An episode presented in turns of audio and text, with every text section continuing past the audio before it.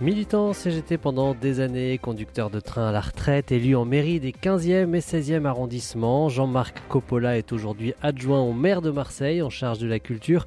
Il est l'invité de notre émission aujourd'hui pour parler de l'urgence culturelle à Marseille, des bibliothèques, du cinéma, de l'art et de la mémoire, et bien sûr, puisqu'on y est, de ces fêtes de Noël et de fin d'année. Politique et déjà, l'entretien politique sur Dialogue RCF, Amaury Guilhem. Bonjour Jean-Marc Coppola. Bonjour Amaury. Merci d'avoir répondu à notre invitation, adjoint au maire de Marseille en charge de la culture, un secteur culturel qui a été euh, bien malmené euh, depuis euh, deux ans avec cette pandémie. Alors aujourd'hui on parle beaucoup de relance économique. Jean-Marc Coppola, est-ce que vous parlez aussi de relance culturelle ou est-ce que ça reste encore très timide? Oui, la, culture reste quand même en souffrance parce que d'abord dans un premier temps, les décisions du gouvernement, euh, jugeant d'ailleurs le président de la République avec ses mots euh, comme une activité qui n'était pas essentielle, mmh. euh, c'était quand même, j'allais dire, assez méprisant à l'égard du monde culturel parce que moi j'ai rencontré, c'était au début de, justement de notre mandat, des gens qui, des actrices et des acteurs culturels qui vraiment faisaient preuve de beaucoup d'innovation, de, mmh. d'inventivité pour continuer leur activité et surtout retrouver rapidement le, le public. Aujourd'hui, la situation, c'est qu'on a effectivement des publics qui ont du mal parfois à, retrouver euh, le, spectacle vivant, les théâtres, euh, l'opéra, le cinéma parce que euh, ils ont vécu des mois et des mois de repli et des habitudes qui, qui, ont été perdues. oui, il y, a un peu la crainte de se retrouver, de, mm. se rassembler, et puis, puis difficile de, sortir de, sa coquille, de, de, de, son voilà de son isolement quoi. Et c'est très très préjudiciable. C'est mhm. préjudiciable d'ailleurs pour soi-même j'allais dire d'un point de vue psychologique et c'est préjudiciable bien sûr pour euh, la culture euh, elle-même. Et puis socialement pour pour faire société on sait que absolument c'est le but. c'est le but de la culture mm, c'est mm. justement de, faire société de retrouver l'autre et de s'enrichir de, l'autre et des différences. Est-ce que euh, selon vous les, les, contraintes liées bien sûr à cette crise sanitaire à cette pandémie sont justifiés Est-ce qu'il pourrait y avoir des aménagements différents? On se souvient par exemple hein, de, ces fameux concerts tests. Bah, il y avait beaucoup de, de, craintes sur le sujet de, la part du gouvernement. Est-ce qu'aujourd'hui on pourrait s'organiser, avancer différemment pour vraiment essayer de faciliter cet accès à la culture tout en restant prudent sur la dimension sanitaire Ou est-ce que ce qui est mis en place aujourd'hui, selon vous, est, nécessaire, même si ça empêche la culture de redémarrer vraiment? Bah, C'est-à-dire que déjà, il faut pouvoir s'y retrouver euh, suivant les âges. Euh, je, vois parfois des interdictions pour euh, les, jeunes, les enfants, les lycéens. Donc c'est parfois un peu mmh. compliqué, les, autorisations, les, contraintes, les protocoles, etc. Après, je crois qu'il y a un, un domaine qui est assez délaissé, c'est euh, le domaine de la recherche. Je ne parle pas du, du, point de vue sanitaire et de tout ce qui est vaccin, mhm. remèdes, etc. Mais le, le, concert test, parce que vous, vous me tendez la perche avec cela, c'est d'abord un test scientifique. Et je regrette parce que c'était le seul test scientifique qui aurait pu être mhm. réalisé en France et en Europe, ce qui n'a rien à voir avec ce qui s'est passé à Paris, à Barcelone, à Leipzig. C'était vraiment un test euh, euh, scientifique qui partait de la vie réelle de façon à voir comment circulaient justement euh, les virus respiratoires, dont le coronavirus, et ça nous aurait aidé, ça aurait aidé l'ensemble de la société. Je trouve que d'ailleurs, en matière de, culture, comme dans d'autres domaines, en France, on pêche euh, au niveau de la recherche et des investissements dans la recherche. En fait, il faudrait euh, plus, enfin, privilégier ça, ou en tout cas encourager ces, données scientifiques, ces expériences scientifiques pour ensuite organiser la vie. Absolument, hmm. absolument. On a besoin de justement de, de, cela pour voir comment s'organiser dans la société, et donc comment la vie doit continuer, parce qu'on ne peut pas euh, continuer de vivre de manière reclue. quand on regarde les, les, chiffres au niveau psychologique, hmm. atteinte psychologique, psychiatrique, etc. Euh, très franchement, ça, ça, ça, fait froid dans le dos et, et, on a intérêt, enfin en tout cas, les dirigeants politiques ont intérêt à, bien regarder prendre ça en, en, compte cette dimension euh, psychologique. Alors, ça fait presque deux ans que vous êtes adjoint au maire de Marseille, euh, quasiment en même temps que la, que la, la, pandémie. En tout cas, votre début de mandat a été fortement marqué par ce, cette pandémie. Malgré tout, il y a des choses qui ont avancé. En tout cas, je voulais vous, vous demander ce qui a changé pour la culture à Marseille depuis votre arrivée. Et je voudrais prendre l'exemple des, des bibliothèques, des médiathèques. On sait que c'était un sujet important pour vous. Est-ce que vous avez, malgré ce contexte compliqué, réussi à avancer sur un sujet comme celui des bibliothèques? Bah, D'abord, il y a un très grand engagement, euh, un très grand engagement d'ailleurs de l'ensemble des, de, l'équipe, des adjointes et, des adjoints, parce qu'il y a parfois des sujets transversaux. Mhm. Euh, je pense par exemple à l'éducation populaire avec euh, ma collègue Marie Batou, au public empêché, donc avec, avec Audrey Garino et, d'autres Et, et donc, un gros travail, parce que, j'allais dire, on vient de loin. On vient de très loin. D'abord parce que la culture, elle n'était pas négligée, mais il y avait une conception de la culture où d'un côté il y a les artistes, bon qu'il faut aider, etc., les lieux culturels municipaux, euh, mais pas cette cette idée de, de la culture d'abord pour toutes et tous, parce qu'il y a mmh. quand même à Marseille des inégalités en la matière aussi, euh, euh, sociologiques, territoriales. donc cette idée de, de cette conception de, de, de la culture pour toutes et tous, la création, le soutien à la création, et puis surtout le, donner du sens à la culture. Ça sert à quoi? Euh, il y a une différence entre culture et loisir. Hmm. Euh, le loisir, bon, c'est la consommation individuelle, etc. Bon, c'est tout ce qu'on peut avoir comme cette conception. La culture, c'est vraiment, pour moi en tout cas, et c'est comme ça que je le prends, euh, le moyen de l'émancipation humaine, le moyen de l'épanouissement de tout et de tous. C'est la raison pour laquelle un de nos piliers de la politique culturelle, c'est l'éducation artistique et culturelle dès le plus jeune âge. Hmm. C'est pas juste une activité hors du temps scolaire ou le week-end pour s'occuper. C'est voilà, ça, peut bien entendu mm. euh, permettre justement de se divertir, mais c'est vraiment développer l'imaginaire et c'est aider, quand je dis euh, l'éducation artistique et culturelle chez les plus jeunes, je vise, vous voyez, pas la fin du mandat pour voir ce qu'on a fait de bien, pas bien, etc. Mhm, mhm. Je vise à ce que des, des, enfants dont c'est le moment de la construction de la personnalité puissent demain devenir des citoyennes et des citoyens libres, libres de penser, libres d'agir. Alors, et très concrètement, je reviens sur ce sujet des, des bibliothèques. Vous aviez dit qu'il manquait de personnel, par exemple, pour qu'elles puissent être davantage ouvertes. Euh, aussi essayer de, d'installer des, des, des, lieux culturels dans des quartiers qui en étaient, euh, qui n'en étaient pas doté Est-ce que concrètement, s'il y avait peut-être un, deux sujets que vous aimeriez souligner en disant voilà, ça on avait envie de le porter et on l'a fait, peut-être pas autant qu'on aurait voulu pour toutes les raisons que l'on sait, mais on a quand même réussi à avancer là-dessus. Alors bon, euh, déjà le premier, le premier événement c'était en, octobre 2020, euh, l'ouverture de la médiathèque, euh, médiathèque Salim Atubou mhm. au plan d'Aou dans le 15e arrondissement. Bon, c'est pas de notre fête, mais ça fait 25 ans. depuis longtemps dans les tiroirs. Quoi. 25 ans, donc c'est l'ère Vigourou. Euh, je, me, je, me, souviens de, de, de, de, mon ami Guy Hermier, qui était député et maire de secteur, qui, qui avait aussi euh, euh, pris cette initiative. L'ouverture. L'ouverture et le succet. Mmh. Et vraiment, les, les, les, habitantes et les habitants, les enfants se sont appropriés ce, ce, lieu. Très intéressant. Ce qui, de suite, nous, nous a permis, bon, d'abord, du point de vue de la crise sanitaire, de faire la gratuité d'inscription, qu'on a pérennisé euh, au conseil mhm. municipal du 17 décembre de cette année, où on, pérennise la gratuité de l'inscription dans les bibliothèques. Et puis, le, lancement quand même d'un plan de recrutement qui ne s'était pas vu depuis très longtemps. Le déficit, il est de 90 agents, c'est-à-dire qu'il nous en faudrait 320, on en a 200, 230, et donc euh, c'est euh, bon 15 cette année. on continue ce plan de recrutement l'année prochaine, mais vous voyez, avec une administration qui a besoin de retrouver euh, euh, du souffle, mmh. de la motivation, qui était plus habituée justement à, redonner des moyens euh, humains, matériels et, financiers. Donc ça prend du temps. C'est là où il y a une dimension transversale aussi. Vous êtes obligé de voir ça aussi avec des, des, services. Enfin voilà, on, on recrute pas comme ça 90 agents. Non, on recrute pas. surtout, année, surtout qu'en plus c'est des agents qualifiés qu'il nous faut. Donc c'est pas évident. Donc il faut reprendre un petit peu cette voilà tout, tout, tout le processus de recrutement d'entretien, etc. Mhm. pour, euh, pour euh, d'abord que ce soit, soit, transparent, parce que bon, il n'y a pas de clientélisme dans ces recrutements. Puis on a vraiment besoin de gens qualifiés pour redynamiser. En tout cas, la lecture publique, le développement de la lecture publique reste euh, notre, notre priorité. Alors on est bientôt au début de l'année 2022. S'il y avait peut-être des, des, des, urgences aussi, là on a évoqué ce sujet des bibliothèques, de la lecture publique.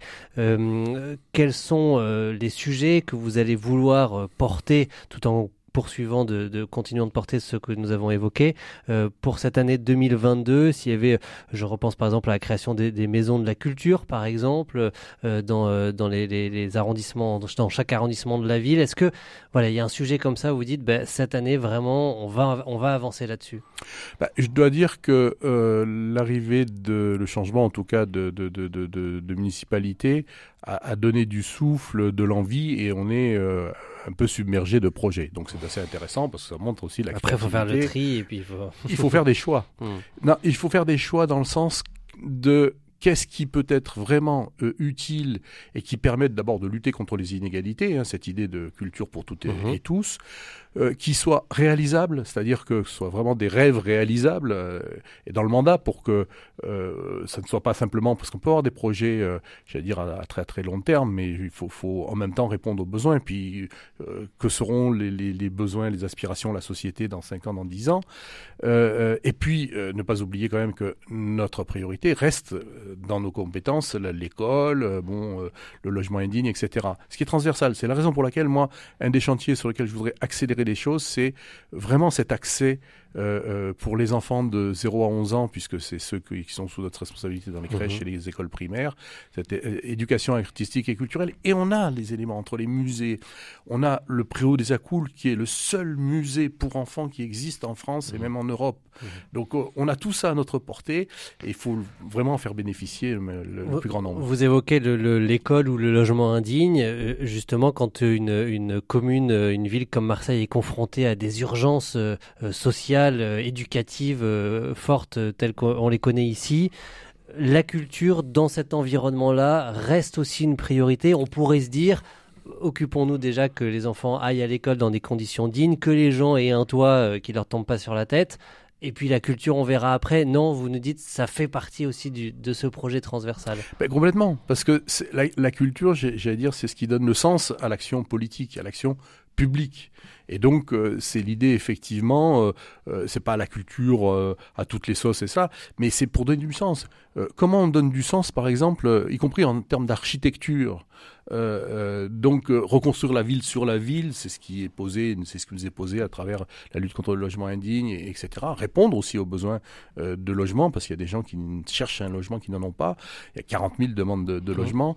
Donc, tout cela, effectivement, il y a la notion de, de culture, d'art qui vient ben, euh, mettre en ébullition quoi nos, nos, cerveaux. La, culture est essentielle, par exemple, y compris pour dessiner la société dans laquelle nous voulons vivre, pas simplement à l'échelle d'ailleurs de notre pays, mais à l'échelle mondiale. Et plus, j'allais dire, euh, on, on s'élève, on a accès à la connaissance, à l'art, à l'émotion et à l'imaginaire, plus on peut imaginer effectivement des solutions qui sortent des sentiers battus. On va se laisser euh, inspirer par l'émotion d'Imani. On se retrouve juste après Jean-Marc Coppola. On écoute Take Care. Take care of the one you love. Take care of the one you need. Take care of the one who needs you most. Take care of the one you love. Mwana utidiwaze aukana moyo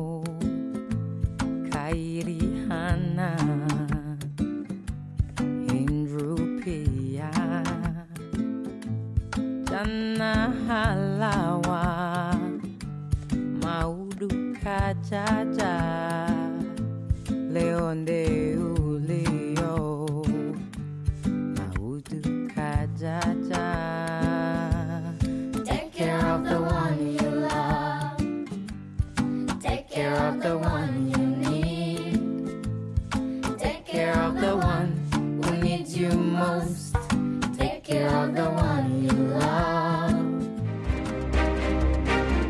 Politique l'entretien politique sur Dialogue RCF, Amaury Guilhem.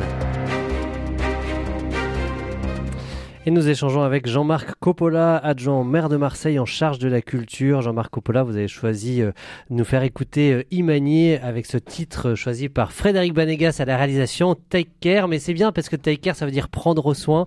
Pour vous, Jean-Marc Coppola, c'est justement une des vocations de la culture, c'est de prendre soin de ses habitants de Marseille qui certes ont des problématiques diverses, mais la culture peut être ce lieu justement où ben voilà, on, on approfondit, on s'enrichit, notre humanité s'enrichit aussi de d'art, de mémoire.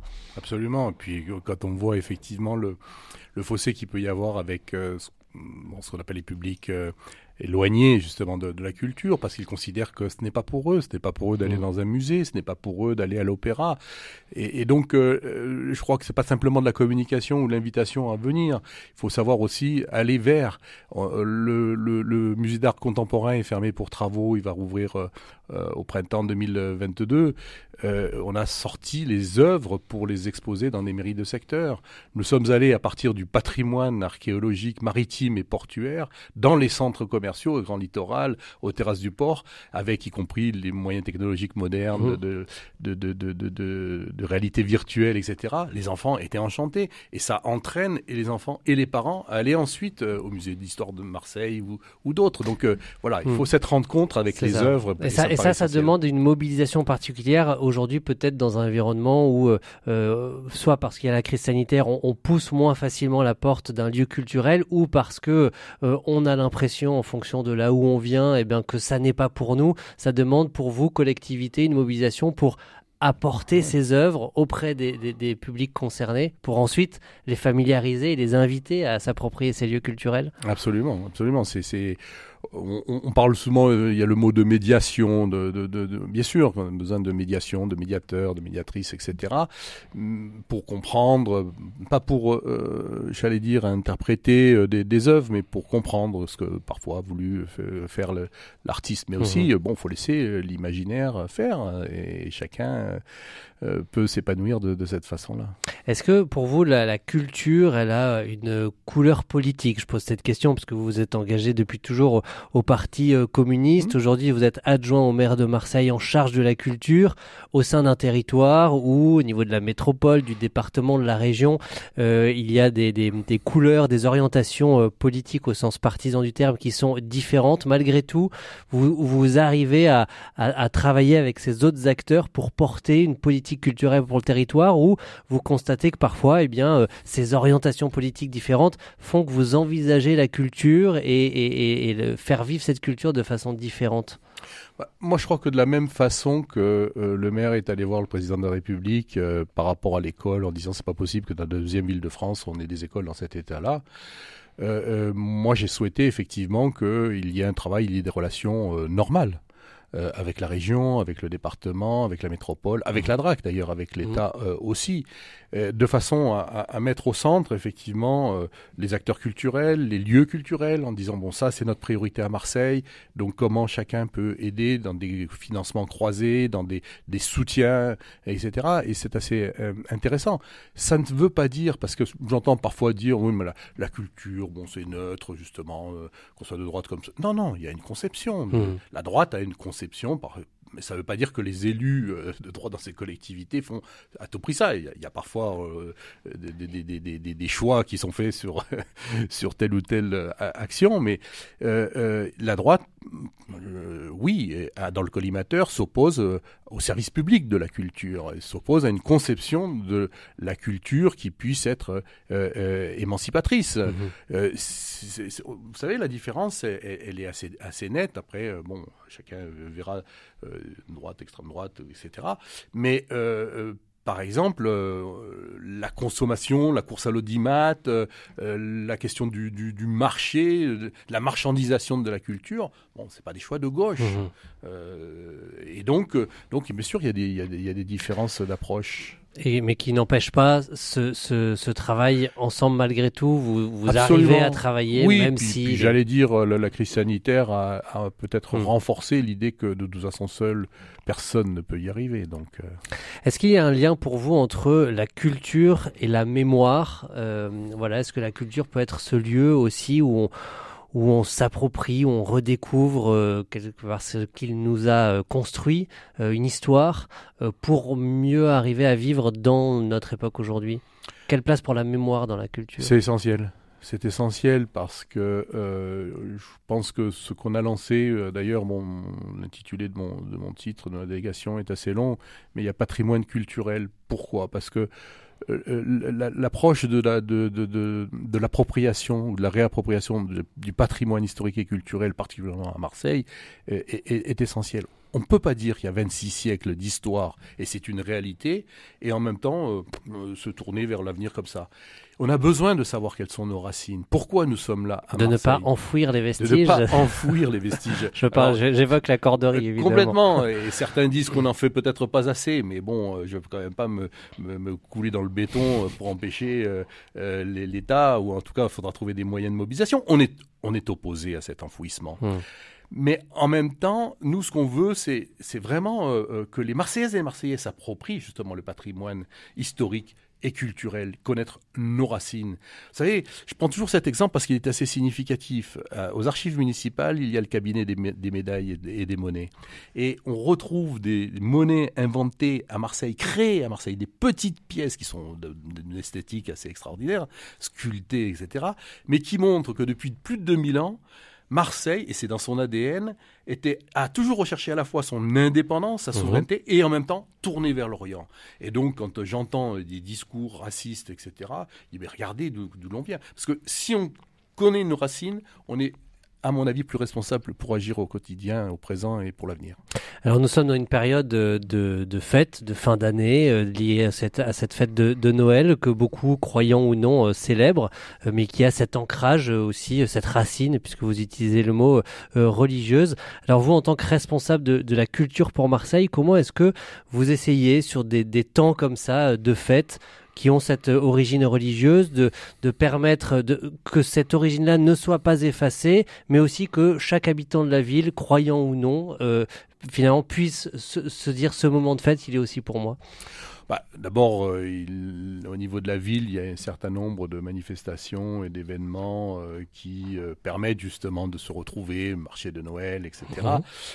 Mais euh, plus largement, bon, Noël, pour 80% d'ailleurs des, des Françaises et des Français, euh, d'ailleurs qu'ils soient croyants, quelle que soit d'ailleurs leur religion ou athées, bon, c'est devenu une fête euh, culturelle. Mhm. C'est plus une, c'est plus une fête religieuse, c'est la fête de la solidarité, c'est la fête du partage, c'est le moment où on se retrouve justement en famille, c'est le moment où on est attentif à, à- à l'autre. Et, et effectivement, avec ce débat anxiogène, attention, virus, bien sûr, il faut prendre des précautions, mais en même temps, c'est le moment justement de se retrouver.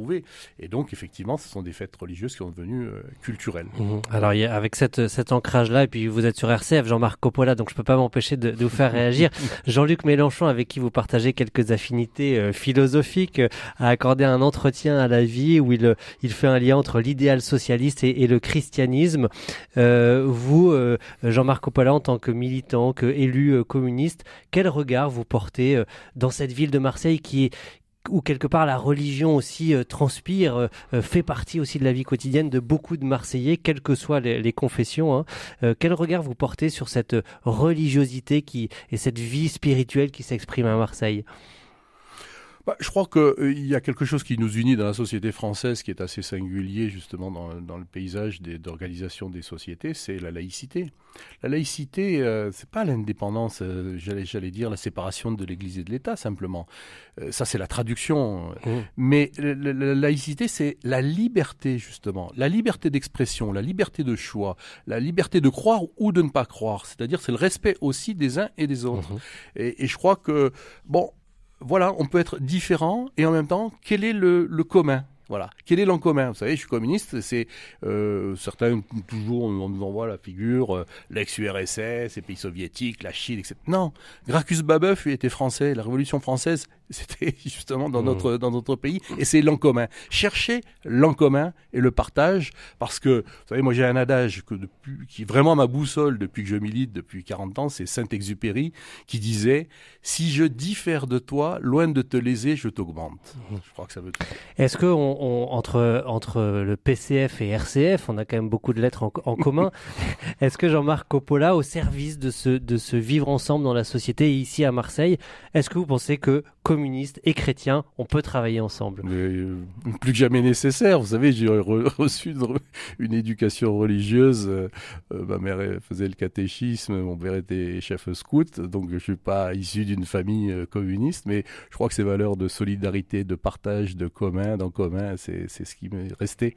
Et, et en tout cas pour réparer les et lutter contre les injustices, parce Mhm. que c'est ça quand même qui blesse et les inégalités, c'est ça qui blesse notre société. Et une dernière question, Jean-Marc Coppola, Puisque vous évoquez euh, cette enfance, justement. Euh, vous avez grandi euh, dans votre famille dans ce qu'on a l'habitude d'appeler les quartiers nord de Marseille. Vous êtes élu aussi dans le 15e, 16e arrondissement. Qu'est-ce qui reste en vous de cet enfant des quartiers nord qui aujourd'hui nourrit votre engagement comme adjoint en charge de la culture? Peut-être ce lien, cette relation aux, autres, euh, dans des, des j'allais dire, avec des, des, des individualités, des personnalités, des caractères complètement différents. J'ai toujours remarqué effectivement que j'avais des, des copains, des copines complètement différents les uns des autres, mais que voilà, j'avais cette, toujours cette envie de, de rassembler, rassemblement, union. Eh bien, merci beaucoup Jean-Marc Coppola d'avoir évoqué ces sujets avec nous sur RCF adjoint au maire de Marseille en charge de la culture. On peut réécouter, partager cette émission sur rcf.fr. Très bon boudin et à bientôt. Merci.